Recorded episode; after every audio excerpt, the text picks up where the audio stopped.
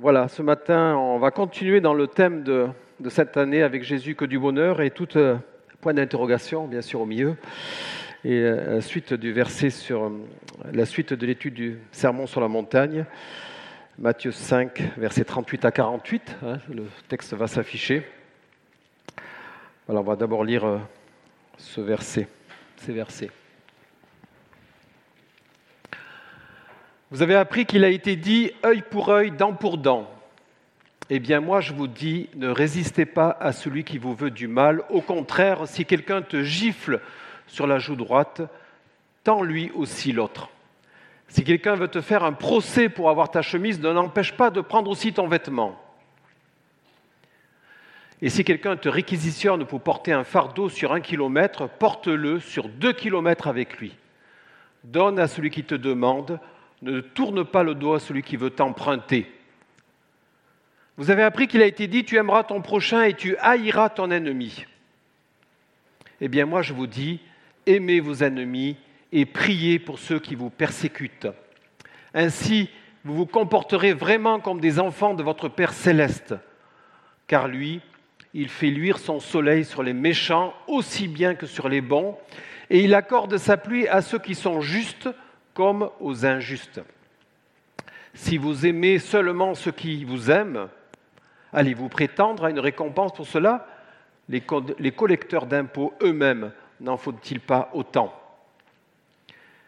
Si vous ne saluez pas vos frères, que faites-vous d'extraordinaire? Les païens n'agissent-ils pas de même Si vous ne saluez que vos frères, votre Père céleste est parfait, soyez donc parfaits comme lui.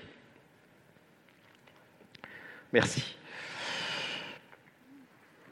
Alors c'est vraiment des thèmes euh, qui sont très vastes, donc j'ai conscience que je ne traiterai pas tous les aspects. Il y certainement beaucoup, il y aurait un livre ou plusieurs livres à faire sur chaque verset, donc on va aborder seulement quelques réflexions ce matin là-dessus. Alors notre thème de, de l'année, comme je l'ai rappelé, est vivre avec Jésus que du bonheur. Point d'interrogation. Et le discours de Jésus dit des béatitudes est un vadémécum de la vie du disciple du Christ. Il doit nous conduire à changer de vie, à vivre selon la volonté de Dieu, à être ce sel de la terre, à être cette lumière dans le monde. Ces versets qui ont été commentés par Gilles précédemment. Cet enseignement est tellement différent de, entre guillemets, ce que vous avez entendu qu'il peut paraître choquant, révolutionnaire, et encore aujourd'hui.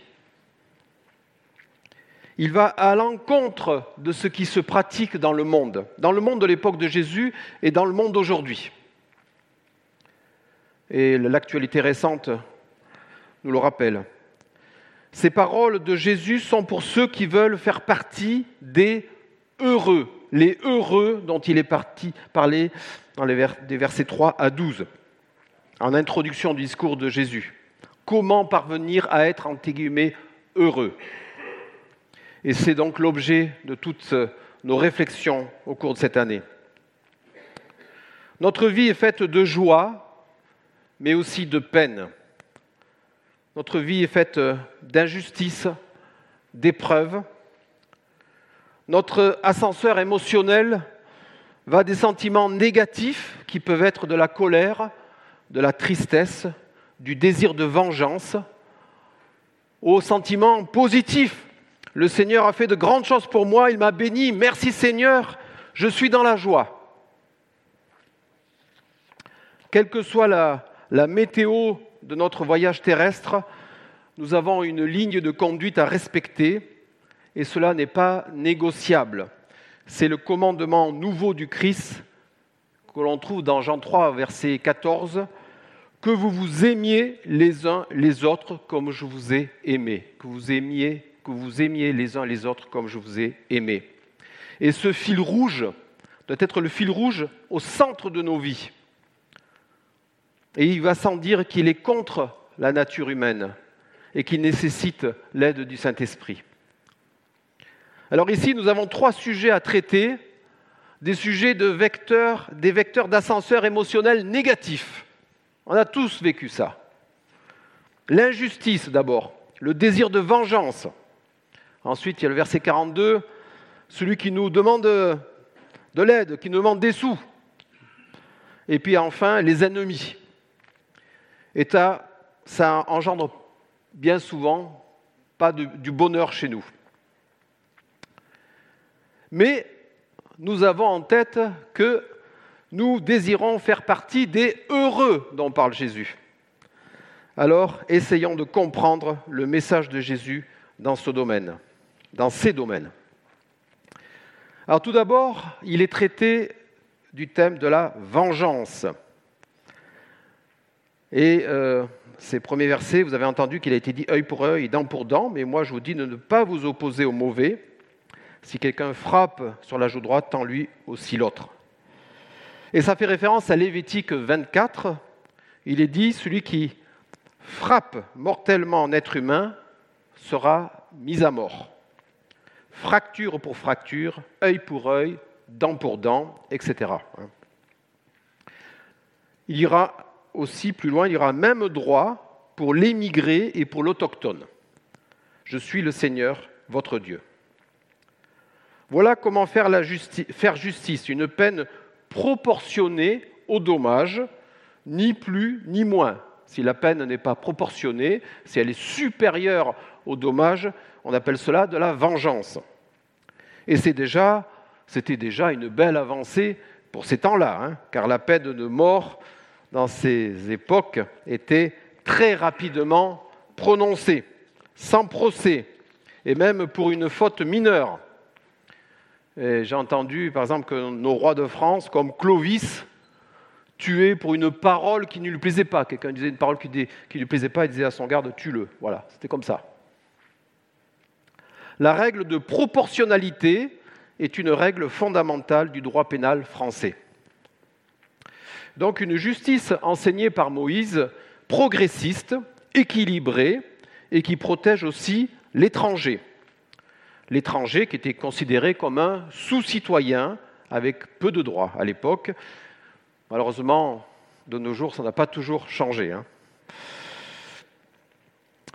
De plus, les juges du temps du Christ avaient remplacé le châtiment corporel pour plusieurs fautes par des indemnités financières. Et donc nos juifs de l'époque du Christ trouvaient que leur justice n'était pas si mal, hein, surtout s'ils se comparaient aux autres peuples alentours.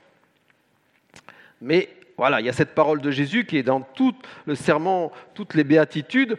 Mais moi, je vous dis, mais moi, je vous dis. Et tout ce bel édifice est renversé. Alors tout d'abord, il y a l'exemple de la gifle. Se faire gifler. Alors je ne sais pas si vous avez des, des vidéos. Euh, la gifle est, aussi un sport chez les Russes. Hein. Il y a un championnat de gifle. Hein, c'est des gras, des malabars. On les font gifler. Il faut qu'ils restent imperturbable. Hein. Le premier qui tombe, il a perdu. Regardez ça. C'est un sport comme un autre. Mais ici, il ne s'agit pas d'un sport. Euh, c'est alors, c'est pas seulement ici la, conséquence de, la douleur physique qui est importante ici, bien que, mais c'était surtout une humiliation, une grande humiliation. Je crois qu'aujourd'hui encore, si quelqu'un vous gifle, c'est humiliant. Et alors, au-delà à demander qu'on nous en mette une seconde, c'est surprenant. Idem pour la tunique. Hein, il est parlé de la tunique, de Deutéronome. Alors, il s'en est parlé dans Deutéronome 24, versets 10 et 13. On ne devait, s'il y avait un gage, on devait rendre la tunique à la personne avant la nuit parce que le manteau, la tunique ou le manteau, servait de couverture aux pauvres. Donc c'était un vêtement extrêmement important. Et puis il y a l'histoire de, des mille, on va en parler un peu plus tard. Alors Seigneur, je ne te comprends pas. Comment veux-tu que je sois heureux en agissant ainsi hein, C'est notre question. Comment veux-tu que je sois heureux en agissant ainsi Alors le Christ nous a montré le chemin, ce chemin qu'il a mené à la croix. Il a refusé la vengeance. Alors si on peut afficher le, texte de Matthieu 26, versets 51 à 43.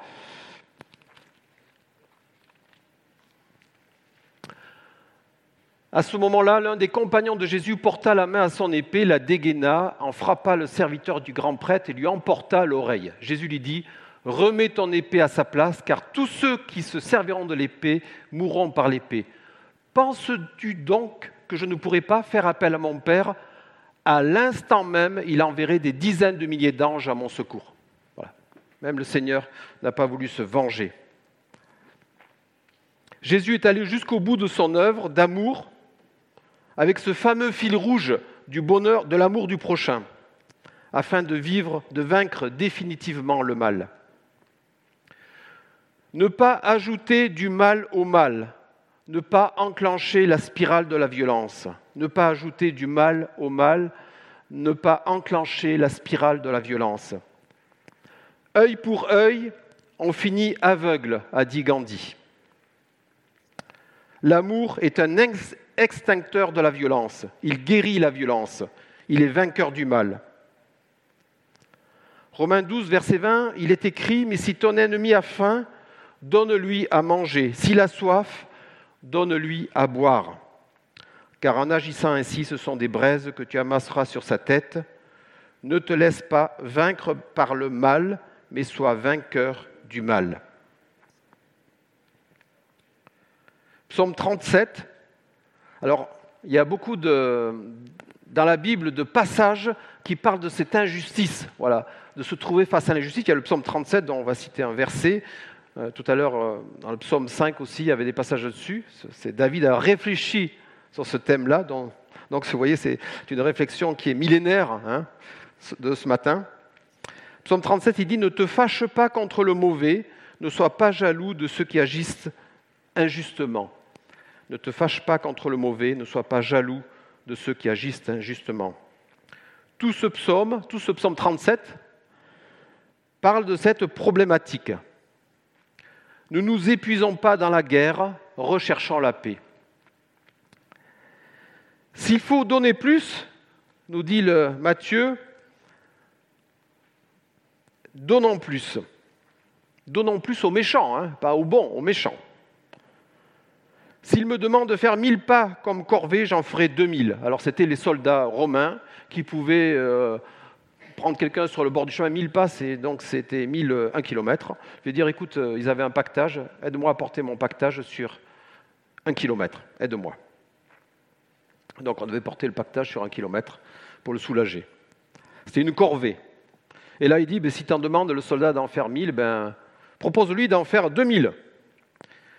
Et les mille pas supplémentaires seront un étonnement pour le demandeur et l'occasion d'un témoignage. Le témoignage, car personne ne fait ainsi. Moi, il y a un, monsieur qui est maintenant plus de ce monde qui m'a témoigné un jour de ce qui une histoire qu'il avait vécue pendant la guerre. Il était à Marseille et euh, il devait sauver un juif il devait le récupérer euh, quelque part et l'amener euh, chez lui. Et donc il est allé chercher ce, juif et, il, a, marché avec lui vers, euh, sa maison. Et à un moment, ce monsieur s'est arrêté. Il n'a plus bougé. Il dit Mais pourquoi vous arrêtez? Il dit ah, mais J'ai fait mon, mon, chemin de sabbat, je ne peux pas aller plus loin. Il dit Ouais, mais moi j'habite là.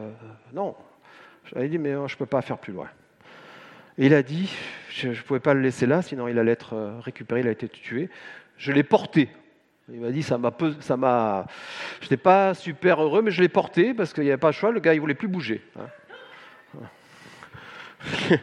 et il a dit, et il dit, je l'ai porté jusque chez moi, voilà, pour le sauver. Il dit, après, je, monsieur a disparu, je ne sais pas ce qu'il est devenu. Voilà. il a fait ça en tant que chrétien, voilà. mais bon, voilà, il a. Euh, bah, il a fait par amour pour le Seigneur. Hein.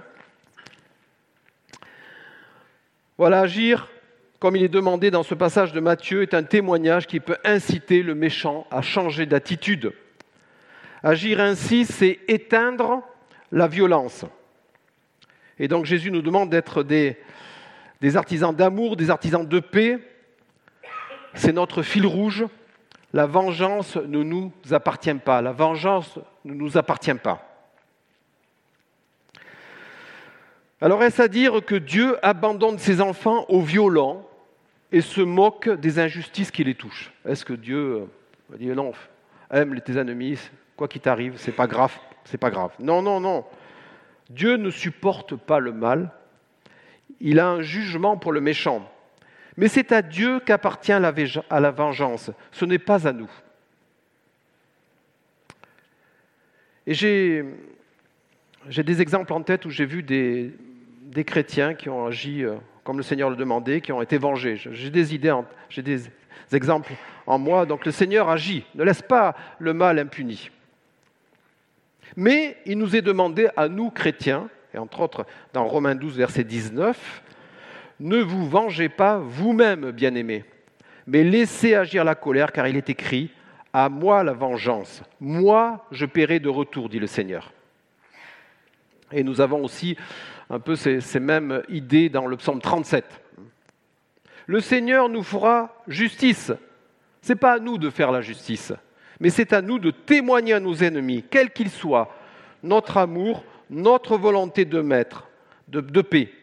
À nous de ne pas mettre de l'huile sur le feu, mais de contribuer à apaiser la situation, à être, je le répète, et j'aime bien cette expression, des artisans de paix, c'est-à-dire de travailler de toute notre force, de toute votre volonté euh, à la paix. il y a aussi un très bel exemple de Nelson Mandela quand il est devenu président, hein, qui a énormément travaillé à, pacifier les relations entre noir et blanc. Hein. et entre autres, je crois que c'est le film Invictus où on en parle. Il a fait une très belle œuvre dans ce domaine. Travailler de toute notre force, de toute notre volonté à la paix. Non à la vengeance, oui à la recherche de la paix avec son prochain, quel qu'il soit. Et j'ai bien aimé le, psaume que Bertrand a lu ce matin, dans le verset, psaume verset 5, au verset 9, je relis, Conduis-moi dans ta Seigneur, conduis-moi dans ta justice, dit David, à cause de mes détracteurs, aplanis ta voix devant moi.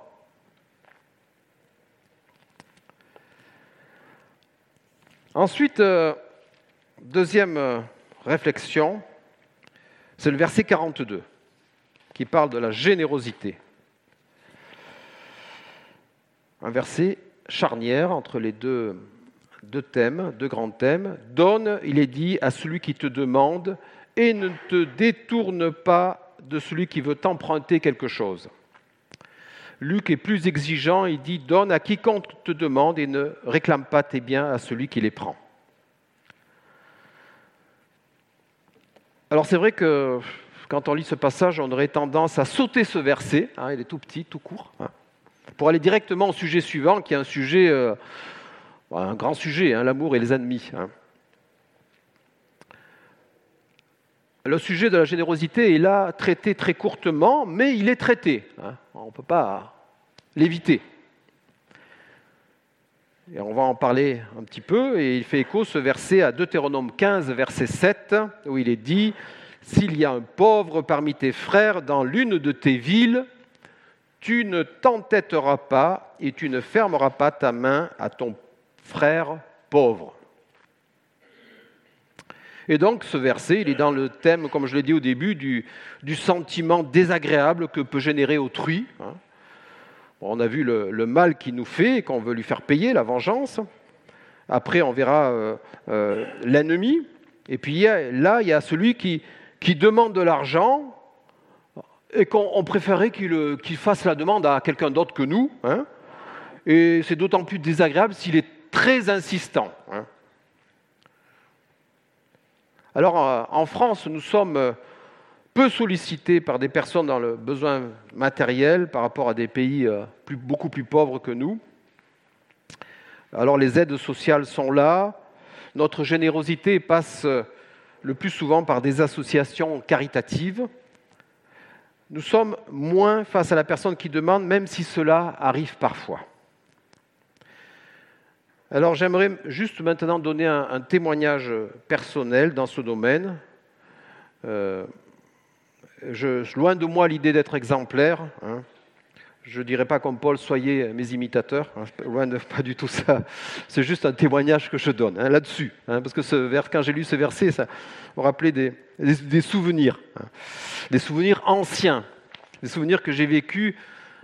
Euh, j'ai vécu cela de façon plus intense lorsque j'étais coopérant en Côte d'Ivoire en 1984. Vous voyez, c'est pas d'aujourd'hui. Et j'ai vécu ce verset euh, dès mon arrivée sur le sol africain des sollicitations régulières euh, et de pauvres étudiants français que j'étais, je me retrouvais riche dans le regard des Ivoiriens. Alors j'étais partagé, et j'étais tout jeune, hein, j'étais partagé, je n'avais pas vécu ça, entre ce sentiment d'étonnement, entre l'étonnement de ce retournement de situation, en France j'étais plutôt considéré comme pauvre, hein, même parmi les étudiants, et puis euh, là j'étais considéré comme euh, aisé, entre guillemets, et j'avais des pauvres en face de moi. Enfin, c'est comme ça que je voyais les choses. Et surtout, le, requérant, les requérants euh, me présentaient des situations qui me semblaient à moi étrangers, désespérées. Alors que faire? Les premières fois, j'ai donné les sommes demandées. Bon, c'était jamais des grandes sommes, mais voilà, j'ai donné. Mais je n'étais pas non plus millionnaire. Hein.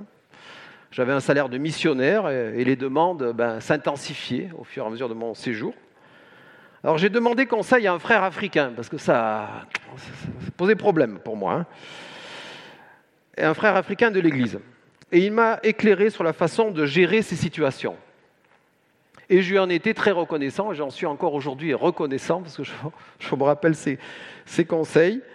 Et donc j'ai donné avec plus de discernement, et refusé parfois avec moins de culpabilité.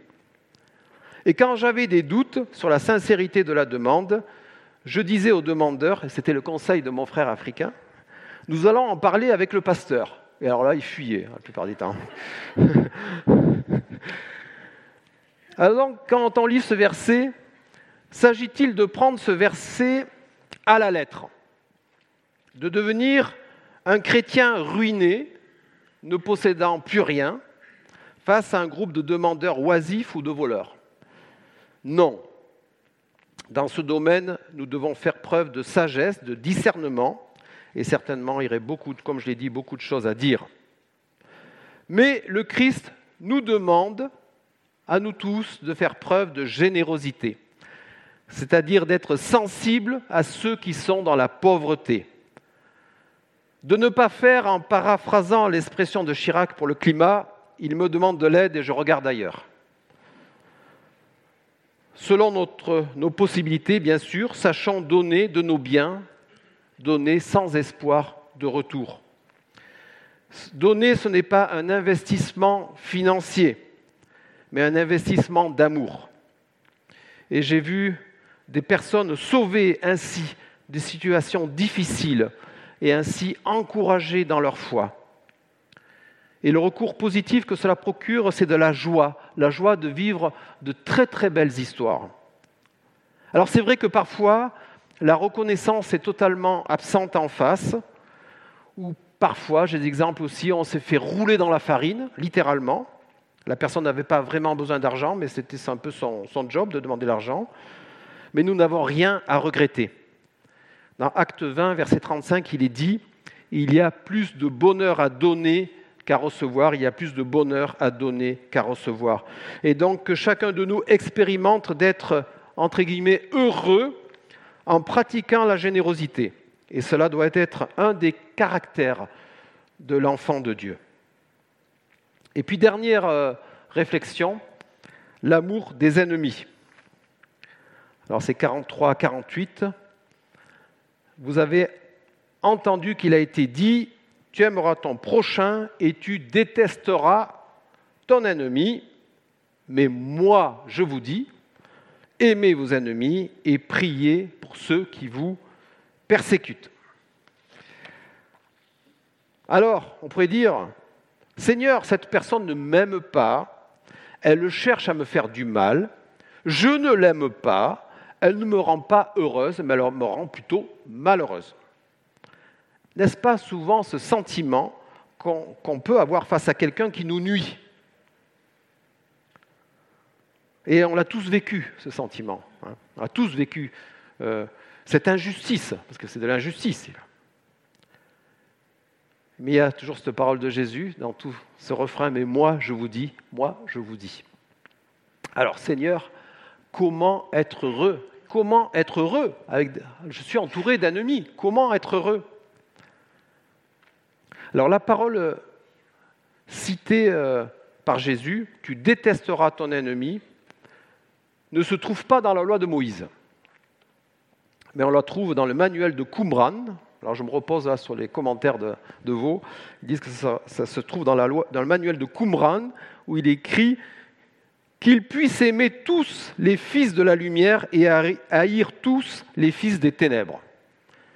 Qu'ils puissent aimer tous les fils de la lumière et haïr tous les fils des ténèbres. Et donc tous les juifs avaient en tête cet enseignement qui confortait leurs leur sentiments. Alors pour le juif, l'ennemi était tous ceux qui ne faisaient pas partie de leur peuple. C'est simple. Hein. Jésus, on l'a vu avec les Samaritains. Déjà, les Samaritains, c'était des ennemis. Hein. Tous ceux qui avaient des coutumes différentes, tous ceux qui avaient une religion différente, donc ce n'était pas seulement les va-t-en-guerre. Il faut donc voir ce qualificatif d'ennemi au sens large.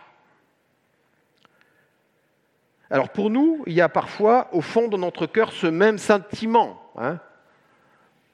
par, exemple, envers euh, le non-croyant. Moi, quand j'étais enfant, j'ai entendu des chrétiens dire Oh, lui, c'est un incrédule. quand on disait ça, hein, il n'y a rien à tirer de cette personne. Hein.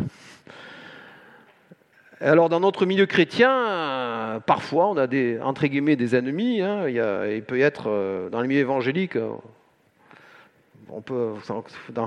j'espère que c'est plus le cas aujourd'hui, mais quand on traitait quelqu'un, ouais, c'est un charismatique, voilà, c'est un exalté. Ou pour un charismatique, il n'est pas baptisé du Saint-Esprit, celui-là. Alors, voilà, etc. Il y aurait plein d'exemples à citer de défiance entre chrétiens, et ce n'est pas utile de les citer tout ça ici. Donc il peut y avoir des défiances même parmi les chrétiens entre ceux qui ne vivent pas leur foi de la même façon ou qui ont des opinions théologiques un peu différentes. Hein. Ça peut amener parfois, euh, malheureusement, à, de la détestation. Et puis il y a aussi euh, respecter son prochain qui a des opinions politiques différentes. Et même au sein de l'Église, c'est un sujet sensible, on évite d'en parler. Alors bien pire, bien pire, la diabolisation d'autrui conduit à la haine. L'attitude injuste qui peut conduire à de grandes tragédies. Et les pires des atrocités que ce sentiment a produit sont les génocides. Des tueries en masse pour éliminer les membres d'un même peuple. donc je vais en citer trois génocides dans le dernier siècle. Nous avons en tête le génocide arménien en 1915, 1,5 million de morts. La Shoah, 39-45, 6 millions de juifs qui sont morts, 6 millions de juifs. Et puis plus récemment, en 1994, le génocide des Tutsis, 1 million de morts. Et ce sentiment de haine envers l'étranger ou envers euh, quelqu'un qui est d'une ethnie différente de la nôtre, malheureusement, ressurgit ces jours-ci à l'occasion de l'épouvantable meurtre de la petite Lola dont nous avons entendu parler dans les médias. Exode 23, verset 7, il est écrit Tu t'abstiendras de toute parole mensongère. Tu ne tueras pas celui qui est innocent. Et tous les exemples que j'ai cités juste avant, c'était des innocents. Ils, ne méritaient pas la mort. Tu ne tueras pas celui qui est innocent et juste. Et verset 9 de Exode 23, tu n'opprimeras pas l'immigré vous connaissez vous-même la vie de l'immigré car vous avez été immigré en Égypte. La loi, la loi de Moïse était bien claire sur le respect de l'étranger, sur celui qui est différent de race, de culture, de conditions sociales. Et ces personnes n'ont aucune raison d'être discriminées car ils sont étrangers. Idem pour celui ou celle qui ne pense pas comme moi. J'ai encore un exemple, c'est récemment, encore cet été, quelqu'un m'a raconté ça, un chrétien dans, la région qui a accueilli euh, des réfugiés, je pense que c'était Syriens, je ne sais plus, pendant, et ils ont accueilli ces, personnes qui devaient rester que quelques semaines chez eux. Ça a duré plusieurs années, je crois que ça a duré 2-3 ans. Et ils avaient divisé euh, leur maison en deux pour pouvoir loger cette famille. C'est des gens qui ont, que je connais depuis des années qui ont un ministère euh, d'hospitalité incroyable. Des gens incroyables. Des choses que je ne ferais pas moi-même, mais c'est incroyable. Donc ils ont accueilli pendant plusieurs années ces, réfugiés. Et ces, réfugiés étaient euh, musulmans, sont musulmans. Et donc il dit, pour la première fois dans notre vie, et c'est des gens d'une longue lignée d'arbistes. Hein. vous savez, des gens, hein, les biens les deux pieds ancrés dans la Bible. Hein, et il dit, on a vécu le ramadan chez nous, on n'avait jamais vécu ça dans notre maison, on a vécu le ramadan chez nous pendant plusieurs années, parce que les gens pratiquaient le ramadan. Et voilà, mais ils ont pu témoigner à, ces, étrangers, hein, ils, savaient qu'ils étaient chrétiens, ils ont gardé des liens avec eux jusqu'à présent. Voilà, voilà jusqu'où ça peut aller, l'amour de l'étranger. Et on a rappelé que Jésus est allé manger chez les pêcheurs. Hein. Il est allé euh, euh, comme Zachée. Hein. Euh, il est allé chez les Samaritains. Jésus a montré l'exemple aussi dans ce domaine. Bien sûr, et là c'est plus délicat quand on avance dans la réflexion, comment aimer celui qui nous persécute. Et il y a beaucoup de chrétiens dans le monde qui vivent cela, la persécution. Comment aimer face à la haine injuste? Comment aimer celui qui vous qui veut vous faire mourir, qui veut me faire mourir, qui est en face de moi, qui veut me faire mourir parce que je suis chrétien, parce que je suis chrétienne. Je crois que la seule réponse est sans l'aide de l'Esprit Saint, c'est impossible d'aimer une telle personne, c'est impossible. Mais dans ce domaine, le Christ a ouvert la voie, pas seulement en parole, mais en acte. Si on peut projeter le verset Romains 5, verset 20.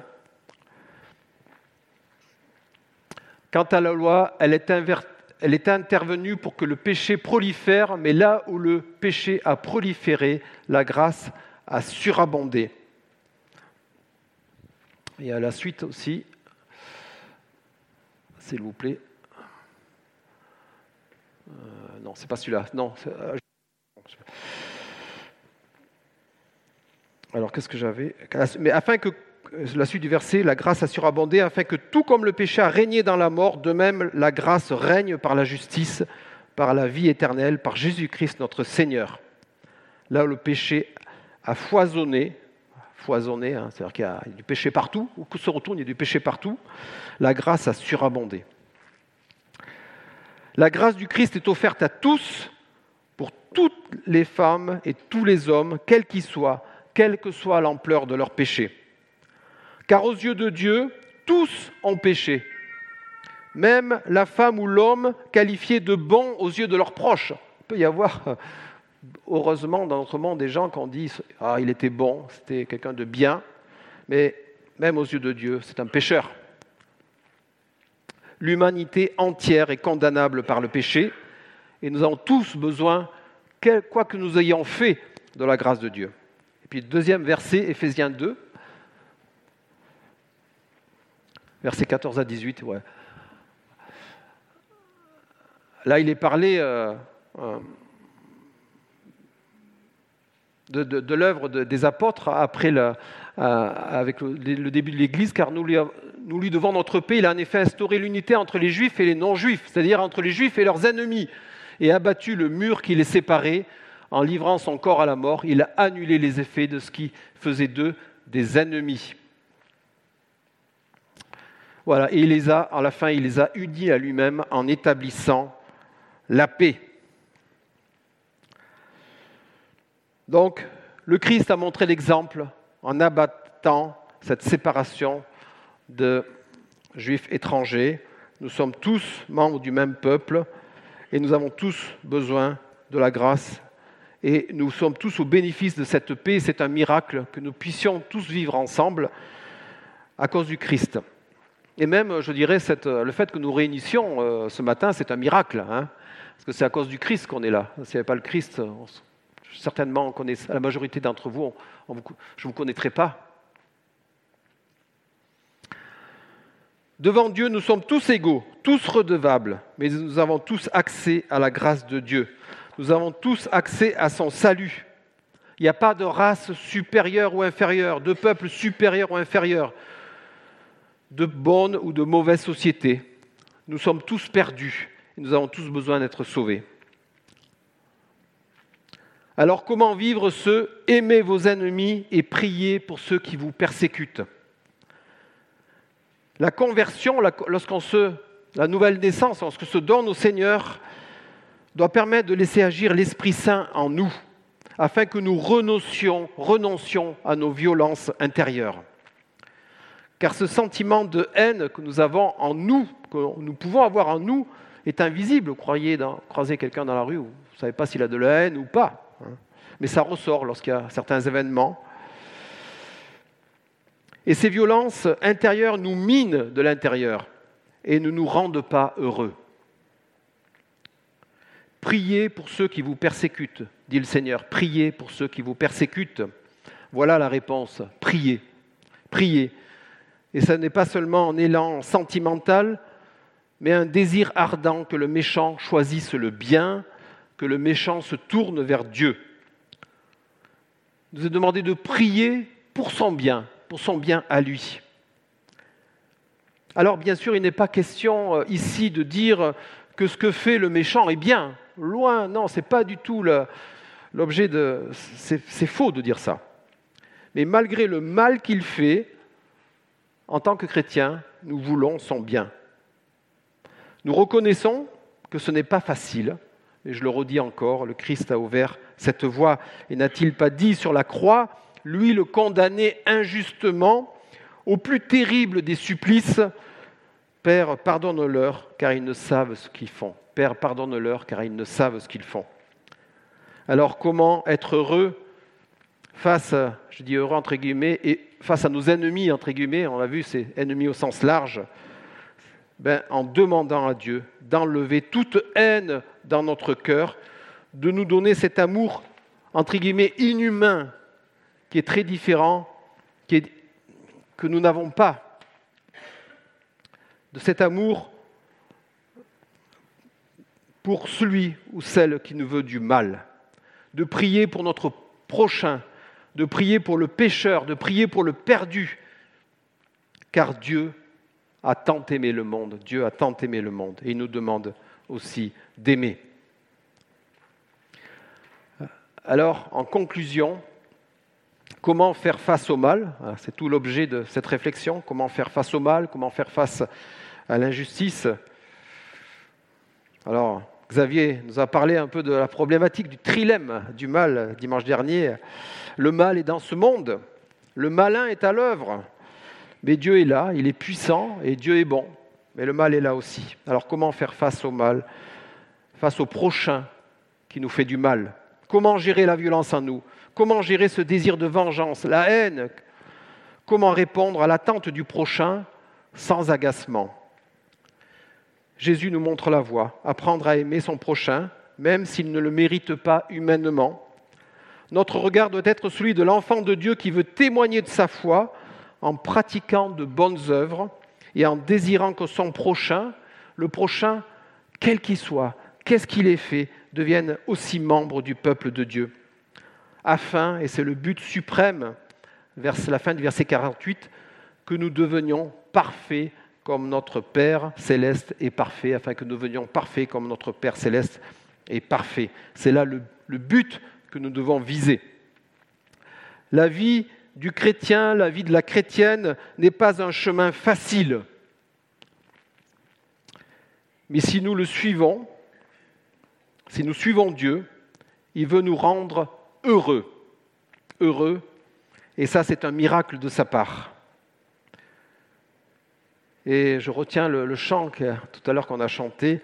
Dans chaque parole, il est dit dans ce chant, dans chaque pensée, je veux refléter ta bonté. Hein. C'est tout l'objet du message de, ces versets-là de Jésus. Et je terminerai euh, avec cette parole du début des béatitudes. Heureux ceux qui ont faim et soif de justice, car ils seront rassasiés. Amen.